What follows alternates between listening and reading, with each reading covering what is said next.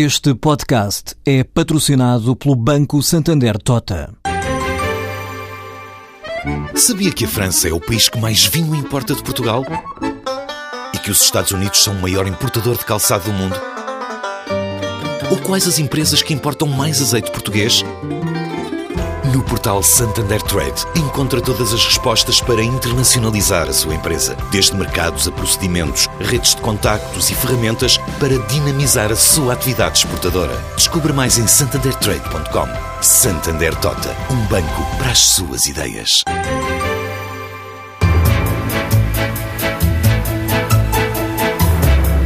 E agora vamos à edição da tarde de Negócios e Empresas com Ana Maria Ramos.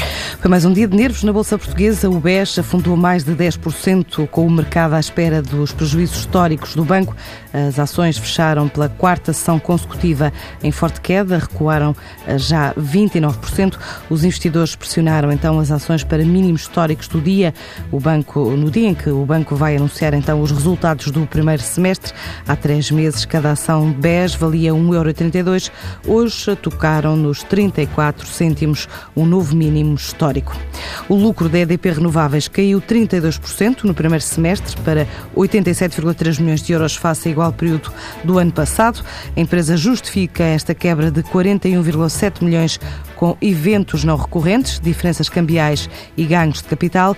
A redução dos proveitos com as vendas é atribuída à diminuição de preços, tendo a EDP Renováveis vendido menos 9% na Europa e menos 4% no Brasil. Na América do Norte, as vendas aumentaram 5%, foram impulsionadas pelo aumento da produção e do preço médio, apesar da depreciação do dólar face ao euro. O lucro da Jerónimo Martins desceu 12, quase 12,5% para 145 milhões de euros no primeiro semestre. A dona da cadeia Pinco Doce adianta que as vendas e as prestações de serviço subiram.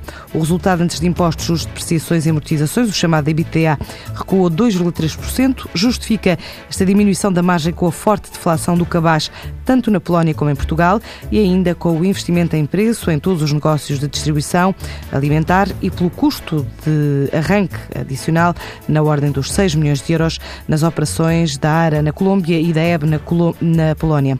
A Jerónimo Martins informa também que inaugurou 92 unidades nos últimos seis meses.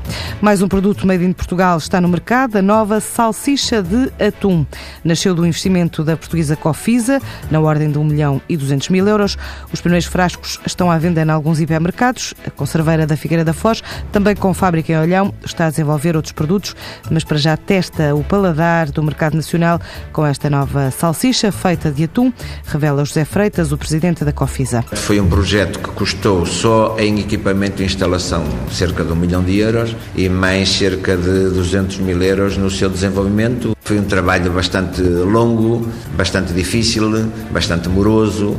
Porquê? Porque enquanto que a carne tem uma textura adequada para dar consistência à salsicha, o peixe não tem essa consistência. Isto teve a ver um bocadinho com a minha experiência pessoal. Eu tive uma ligação muito forte à indústria de carne em Portugal e quando, digamos, adquiri as, as fábricas de, de, conservas de peixe, sempre tive o sonho de porque é que não sabe fazer atum ou de, ou de cavalo ou uma salsicha. A Cofisa exporta já estas conservas de atum, de sardinha e de cavala, também polvo para mais de 30 países, incluindo a Europa, do no... a Europa e, a, e, a África do Norte, mas uh, decidiu adiar a saída posterior deste, deste novo produto, uh, testar primeiro o mercado português, embora reconheça que há potencial de crescimento lá fora, em especial a Itália. Hoje transformou-se numa commodity importantíssima no, no, consumo mundial e Portugal não foge à regra. Portanto, as fábricas têm que, de alguma forma, trabalhar algum atum para poderem ter massa crítica, volume. No mercado de atum, ainda temos um enorme trabalho a fazer na Europa, fundamentalmente em Itália. Há um enorme potencial de crescimento para a indústria nacional nesse mercado. Nós temos uma, uma bela imagem de qualidade digamos, a conserva portuguesa é associada a um produto de alta qualidade e se há mercado na Europa que é muito, muito seletivo na qualidade em que o consumidor é muito, muito aberto e muito desperto para o problema da qualidade, é o mercado Itália. Portanto, é um mercado onde Portugal tem, de facto, um trabalho muito importante para fazer. A Cofisa fechou o ano com uma faturação de 38 milhões de euros, 50% representam vendas ao exterior. O lucro da Airbus cresceu 50% para 1.135 milhões de euros no primeiro semestre. A construtora aeronáutica destaca o desempenho positivo das diferentes divisões de negócio, à exceção da defesa e da área aeroespacial.